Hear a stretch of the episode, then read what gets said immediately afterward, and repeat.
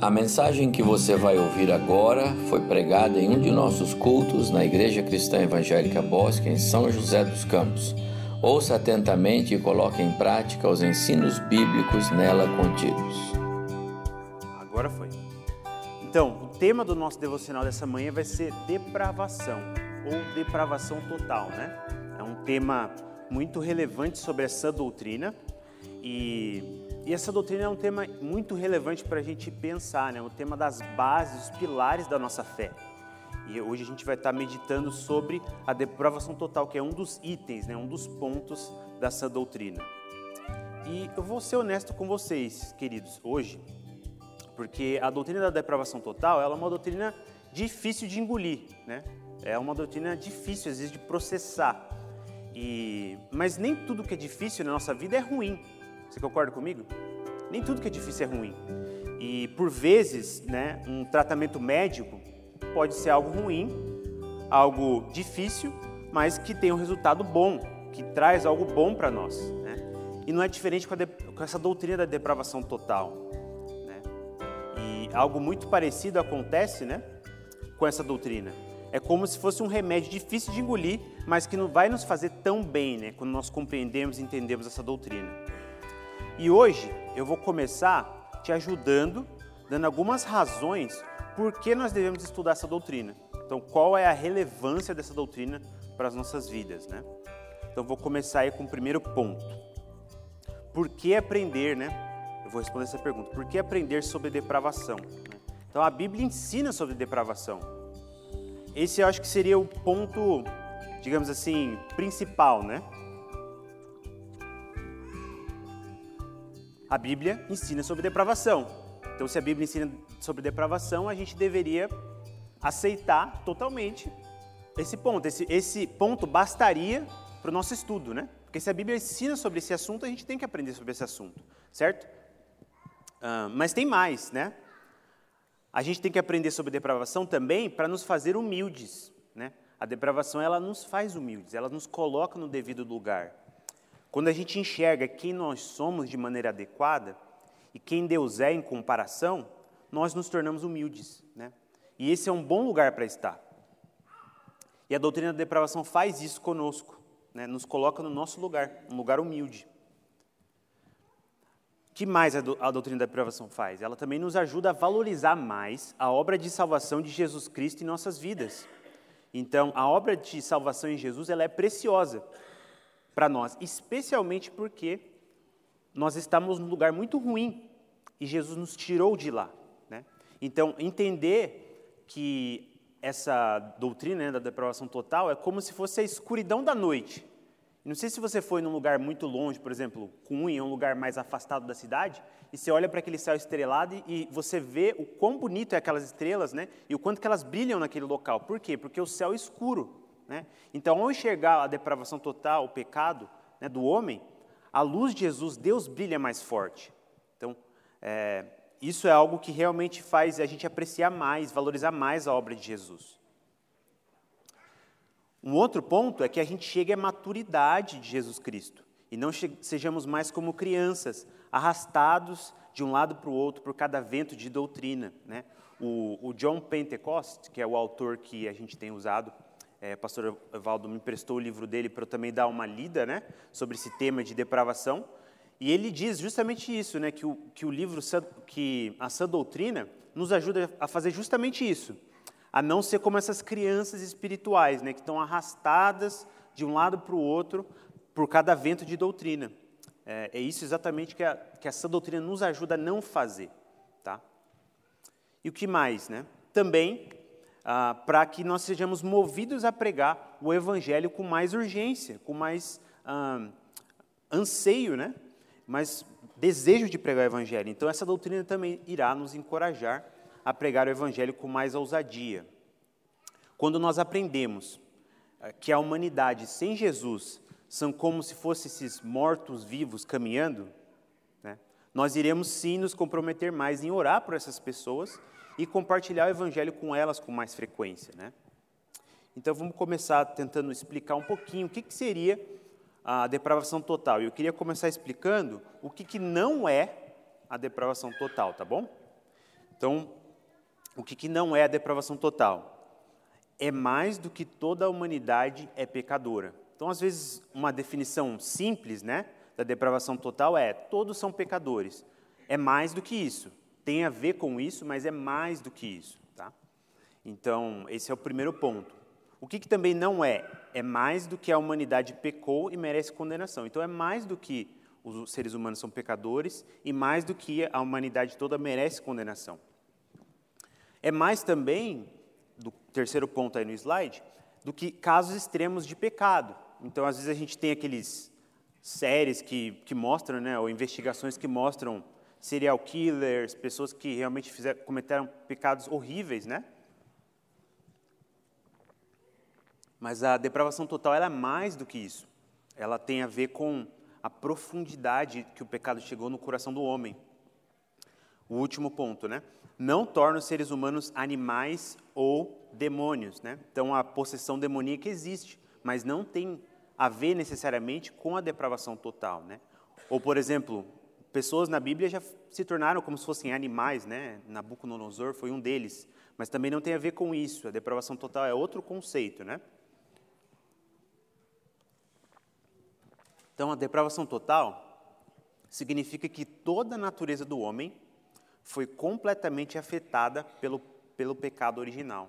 Por isso que diz total, né? uma depravação que é total, ela afeta todo o homem, completamente. De maneira que cada parte do homem está debaixo do controle do pecado. Então é isso que significa, eu vou repetir para vocês. Depravação total significa que toda a natureza do homem foi completamente afetada pelo pecado original, de maneira que cada parte está debaixo do controle do pecado. Mas antes de a gente expandir um pouquinho né, nessa, nessa definição de depravação total, a gente precisa olhar para a Bíblia para ver se realmente essa doutrina é bíblica. Né? Então, passar por alguns, um, um ou dois textos né, para a gente ver realmente se essa doutrina é bíblica. Então, vamos lá para algumas evidências. Né? A primeira delas é, da evidência bíblica da depravação total, a gente pode ver, por exemplo, em Atos 17, né, versículo 26. Se você quiser abrir, pode abrir, mas também tem aqui no slide. Né? E esse versículo diz o seguinte: De um só fez toda a raça humana para habitar sobre toda a face da terra, havendo fixado os tempos previamente estabelecidos e os limites da sua habitação. Então, o que vemos aqui, queridos, é que a Bíblia afirma que havia somente um de qual, pelo qual é, todos os seres humanos descendem, né? É de Adão que toda a raça humana existe, né?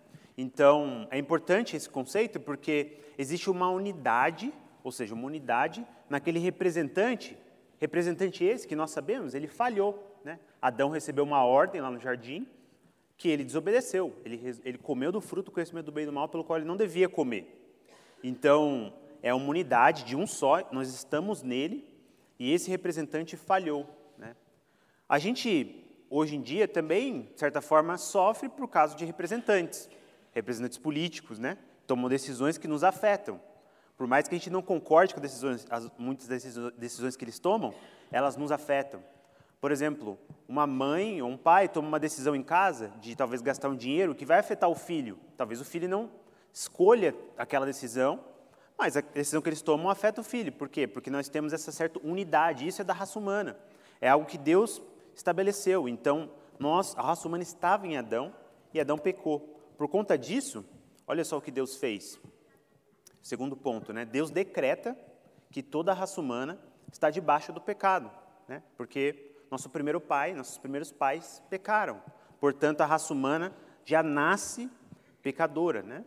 Então, Gálatas 3, 22 diz assim: Mas a Escritura encerrou tudo sobre o pecado, para que, mediante a fé em Jesus Cristo, fosse a promessa concedida aos que creem.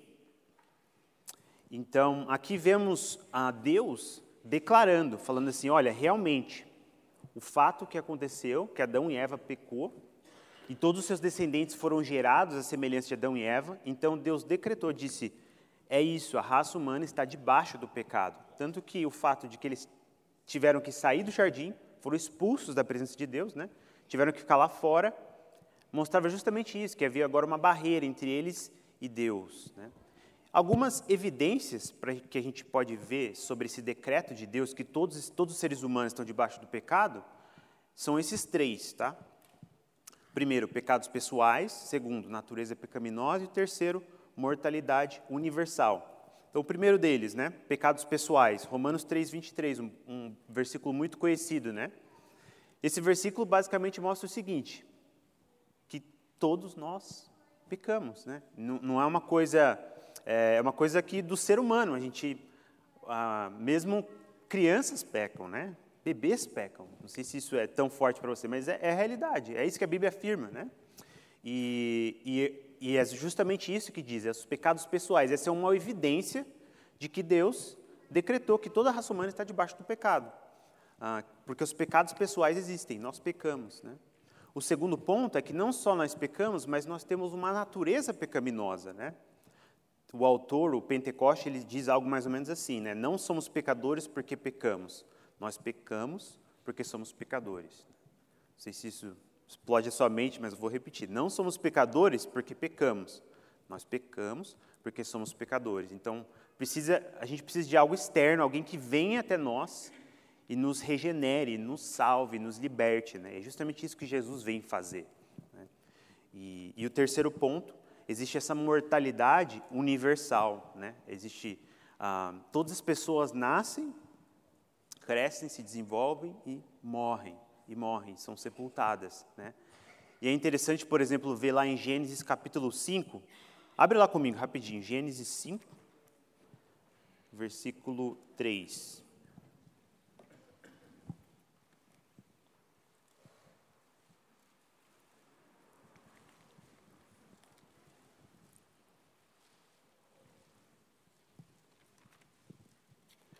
Gênesis 5, versículo 3. Viveu Adão 130 anos, gerou um filho à sua semelhança, conforme a sua imagem, e lhe chamou Sete. Veja, a sua imagem e a sua semelhança. Depois gerou Sete, a Sete viveu Adão 800 anos, teve filhos e filhas. Os, to os dias todos da vida de Adão foram 930 anos, e morreu. Se a gente continuar essa lista, olha o versículo 8.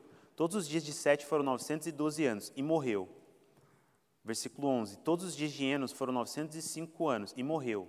E a lista vai continuar: e morreu, e morreu, e morreu, e morreu. E é uma coisa nova para a humanidade ali naquele momento em Gênesis, porque a morte não havia entrado no mundo, mas desde que Adão e Eva pecaram, todos morrem em algum momento de suas vidas, né? Eles morrem por causa do pecado. É uma, é uma, uma evidência da depravação total do homem. E o que, que a depravação total gerou em nós? Né? Qual que é o alcance dela? O alcance, como a gente falou, ela afetou todo o ser humano. Né? A gente tem visto que a depravação total significa que toda a natureza do homem foi completamente afetada pelo pecado original, de maneira que cada parte está debaixo do controle do pecado. Então, por exemplo, isso gerou corpos pecaminosos, né? E essa semana eu fui lembrado dessa realidade, porque eu fiquei gripado. Né? E não sei quantos aqui, essa mudança de clima aí recente, acabam, o pessoal acabando ficando mais gripado com mais frequência. Né? E esse é um lembrete para nós justamente disso, de que nós temos ainda, né, a gente espera um dia que Jesus vai redimir totalmente nosso corpo, glorificar o nosso corpo, mas ainda temos corpos pecaminosos. Né? E, e, e isso é um lembrete desse fato, da depravação total. Ah, as dores, por exemplo, que talvez você sinta, dores nas costas, dores no corpo, dores de cabeça, enfim, as doenças, né, são lembretes constantes de que o que experimentamos nesse mundo é consequência do pecado, é consequência do pecado que entrou no mundo lá em Adão. Mas é mais do que isso, não é só, são somente corpos, né, mas também corações pecaminosos. É, Jeremias 17, 9 diz assim: enganoso é o coração, mais do que todas as coisas, e desesperadamente corrupto. Quem o conhecerá? Então, o coração se torna, depois da, do pecado de Adão e Eva, se torna esse centro de controle do homem que muitas vezes deseja coisas que vão contra a palavra de Deus. Muitas vezes, né? E é um coração que ele é enganoso, é difícil de entendê-lo, de saber o que está acontecendo ali. Né? E isso é uma consequência também do pecado. E mentes pecaminosas também, essa é uma que às vezes a gente não pensa muito, né? Mentes pecaminosas. Ah, às vezes não pensamos nisso, mas o pecado afetou a ma nossa maneira de pensar, de raciocinar, e especialmente do homem natural, né? No homem sem Deus, né? E é o que nós chamamos de efeitos noéticos do pecado. E, e louvado seja Deus, porque Deus ele, ele envia a graça comum de, dele para todos os homens. Por isso que os homens conseguem fazer, por exemplo, uma conta simples como 1 mais 1 é igual a 2. Só porque Deus ele manda essa graça comum e ele ajuda as pessoas, de certa maneira, a pensarem. E isso é uma graça de Deus para nós, porque se não fosse assim, a gente não teria estradas, para poder dirigir, a gente não teria um carro que engenheiros projetaram, a gente não teria avião, enfim, a gente não teria uma série de coisas que nós temos porque a graça de Deus, é, que é uma graça comum, que atinge todas as pessoas, restringe, né, vai ah, segurando esse mal da mente, que está na mente do homem também. Porque senão, se o homem fosse deixado por ele mesmo, o homem não conseguia fazer uma conta simples, tipo 1 mais 1 é igual a 2. Porque a nossa mente também foi afetada pelo pecado. Não só isso, mas emoções pecaminosas. Né? Até nossas emoções foram afetadas pelo pecado. Ah, nos deixando, por exemplo, felizes com coisas que nos deveriam deixar tristes ou vice-versa. Né? Então, as nossas emoções foram afetadas, nossa consciência também foi afetada pelo pecado. E até mesmo a nossa vontade, né? Nossa vontade. Algum, algum tempo atrás eu estava vendo um, um, um apologeta cristão, né? E esse apologeta ele estava tendo uma conversa com uma pessoa que era homossexual ali, né? E naquele contexto foi interessante porque eles conseguiam ter um diálogo, né? Muitas vezes nessas discussões não se tem um diálogo, mas foi bem interessante porque o apologeta cristão ele estava mostrando para essa pessoa que se dizia homossexual que é, que a vontade também foi afetada pelo pecado, né? Ele estava dizendo para essa pessoa que ele tinha uma esposa mas que muitas vezes o desejo dele era ter mais que uma esposa. Às vezes a vontade dele era ter muitas esposas. Mas o que a Bíblia dizia? Que isso era um pecado, né? era, era algo que ele não deveria fazer. E, e entender que a vontade, é, que o pecado afetou a nossa vontade, é algo que nos ajuda a entender, por exemplo, por que, que o mundo está como está hoje. Né? Porque as pessoas desejam aquilo que Deus proíbe. Né? Porque o pecado afetou a, nossa vontade, a vontade do homem natural, a vontade do homem sem Deus. Né? E foi muito interessante o apologeta mostrando para essa pessoa que, na verdade, todas as pessoas lutam, né, especialmente, com certeza, os cristãos, porque tem o Espírito Santo, contra essa vontade remanescente do pecado, né, para matar essa vontade, para mortificar essa vontade, né, por meio de Jesus, por meio da obra da cruz e do Espírito Santo. Então é um ponto importante para nós, né, esses, o alcance da depravação total. Um outro ponto importante também é essa pergunta o ser humano é tão mal quanto pode ser? Porque eu disse né, que o pecado afetou todo o ser humano. Então, por que, que não acontece de aparecer serial killer em todos os, todas as esquinas, ou o nosso vizinho, né? É porque Deus restringe o mal. Né? Deus ele é tão gracioso que, na graça comum dele, ele vai restringindo o mal do mundo e das pessoas. E, e o seu vizinho né, não é tão mal, no caso, se ele não é, não é um cristão ali, quanto ele pode ser, porque Deus refreia o mal dele, Deus freia, ah, põe freios justamente na, na maldade do, do, homem. Então, essas duas frases são interessantes, são importantes para nós. Né? O homem não comete todos os pecados possíveis, e aqueles que ele comete nem sempre são tão ruins quanto possível. Então, Deus ele vai refreando o mal desse mundo, vai colocando um, um freio. Né? João Calvino diz o seguinte: admito que nem todos esses traços perversos aparecem em todos os homens, no entanto, não se pode negar que este monstro espreita no peito de cada um. Então, interessante, Calvino ele, ele enxerga que o mal realmente a gente não vê de maneira explícita em todos os homens aqui fora, né, no mundo, mas a gente vê que o potencial está sempre lá. O potencial está sempre no coração do homem, né? E então a gente vê que isso está lá, né? Então Deus ele então, o ponto aqui é o seguinte: né? não seja enganado pelas aparências. Talvez por conta do comportamento do seu vizinho, que é exemplar, talvez para a maneira como ele trata os seus filhos, enfim, a sua esposa, você fala: oh, ok, está tudo bem né, com o meu vizinho ali, que talvez não, ainda não conheça Jesus. Né? Porém, o que a Bíblia afirma é que no seu coração está tomado pelo pecado, né? É isso que a Bíblia afirma. E, e então a gente precisa ter essa realidade até para nos encorajar ainda mais a termos um relacionamento com eles, conversarmos, orarmos por eles e falarmos de Jesus para eles também. E qual que é a consequência, né? Chegando na, na parte mais final do nosso estudo, qual é a consequência da depravação total? É, o homem natural está espiritualmente morto, né? É isso que Paulo diz lá em Efésios 2, de 1 a 3. Então, Paulo ele mostra para nós quem nós éramos antes de Jesus, né? mostra que nós estávamos mortos dos nossos delitos e pecados. E o que, que o morto pode fazer por si mesmo? Nada. Ele precisa de alguém fora dele para poder tentar salvá-lo de alguma forma. Né? No caso, quando alguém morre, é, pessoas é, socorristas aparecem muitas vezes, né? uma ambulância, enfim, e tenta reanimá-lo. Né? Ou seja, uma pessoa fora do homem tenta salvá-lo. Né? Precisa de alguém externo a ele que o ajude. Então, um homem natural, ele está morto, espiritualmente morto. Ele não pode se salvar, ele precisa de alguém de fora que venha salvá-lo. Ah, o segundo ponto, o homem natural também está debaixo da condenação de Deus. Deus ele é um juiz justo, um juiz santo, e ele vai punir o pecado. Então, porque o homem pecou, ele não vai ter como escapar desse justo juiz que também é poderoso. Terceiro ponto, o homem natural também está sob o poder de Satanás, da carne e do mundo. Ou seja, três ah, influências maiores do que o homem.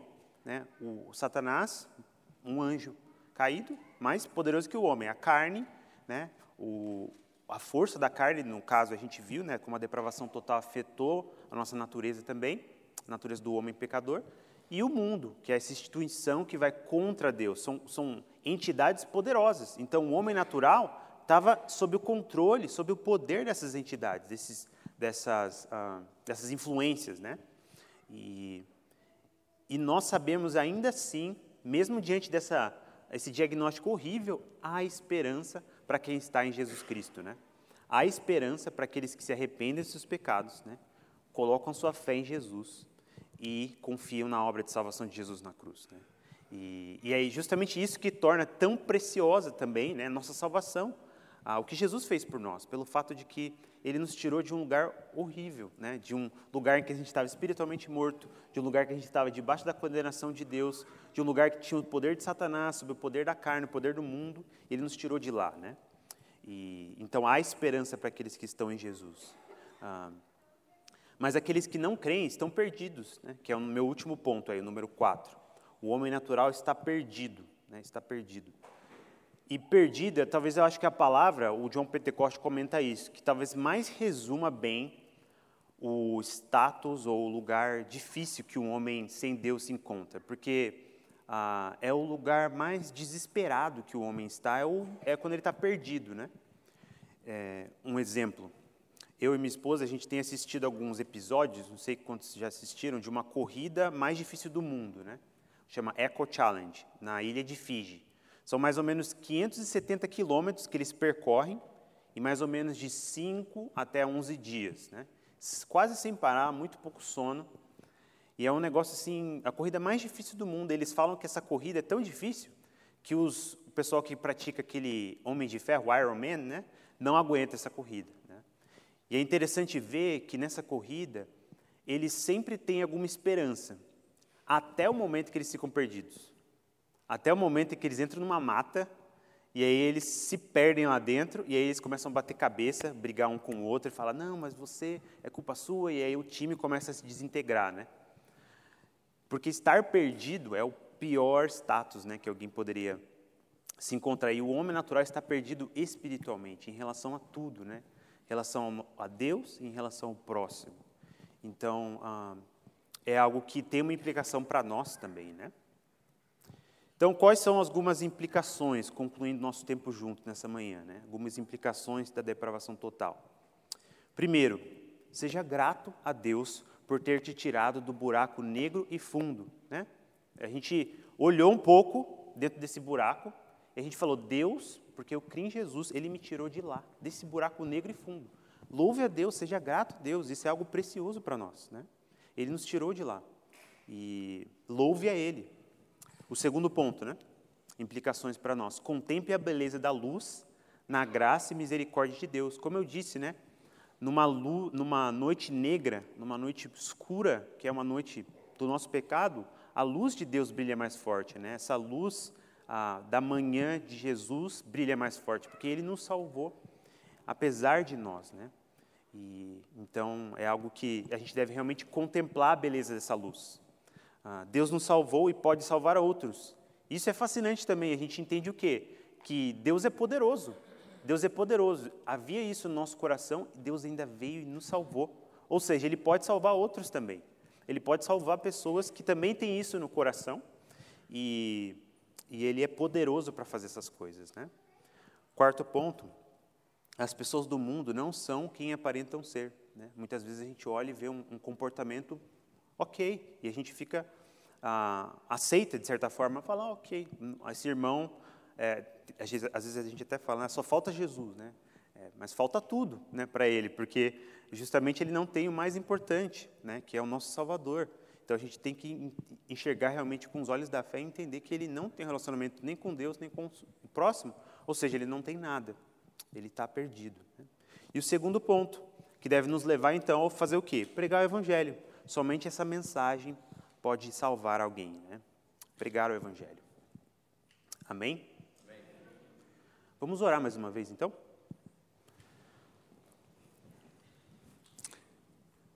Senhor, nosso Deus e Pai, nós te louvamos, ó Deus, porque o Senhor é muito bom, Pai. Obrigado, Deus, porque o Senhor nos salvou o Senhor, mesmo diante de, ah, ah, da escuridão dos nossos pecados, Deus, da, ah, da maneira como muitas vezes nos escondemos, ah, como Adão e Eva fez no jardim, nos cobrindo com ah, coisas, né, com ah, coisas que buscamos adorar ou fazer, Deus, o Senhor ainda assim agiu em nosso favor, Deus. E o Senhor veio até nós, o Senhor morreu na cruz por nossos pecados, ressuscitou triunfante sobre a morte e o pecado, Deus, e nós te bendizemos, te louvamos nessa manhã, Pai. Obrigado, Deus. Ah, nós também, Deus, agradecemos ah, por esse culto, por esse lembrete, Deus, no nosso coração, e que possamos, Pai, cada dia crescer no conhecimento de Jesus. Pai, nós também queremos ah, agradecer pelo acampamento das crianças que ainda está acontecendo. Pedimos, ó Deus, que ah, os últimos momentos sejam momentos especiais com ah, os monitores e as crianças e de conhecimento da Tua Palavra, Deus. Que realmente isso seja ah, guardado no coração deles, de cada um deles, Deus, ah, para o resto da vida deles, Pai. Que isso realmente impacte eles. E, e, pedimos também pela viagem, Deus, que o Senhor os guarde na viagem, que ah, ocorra tudo bem em relação aos horários e chegar aqui às três horas da tarde e que tudo ocorra bem que o Senhor os guarde na viagem e retorno para casa, Deus. E nós te louvamos e te bendizemos e pedimos também pelo nosso tempo de escola bíblica dominical. Jesus. Amém.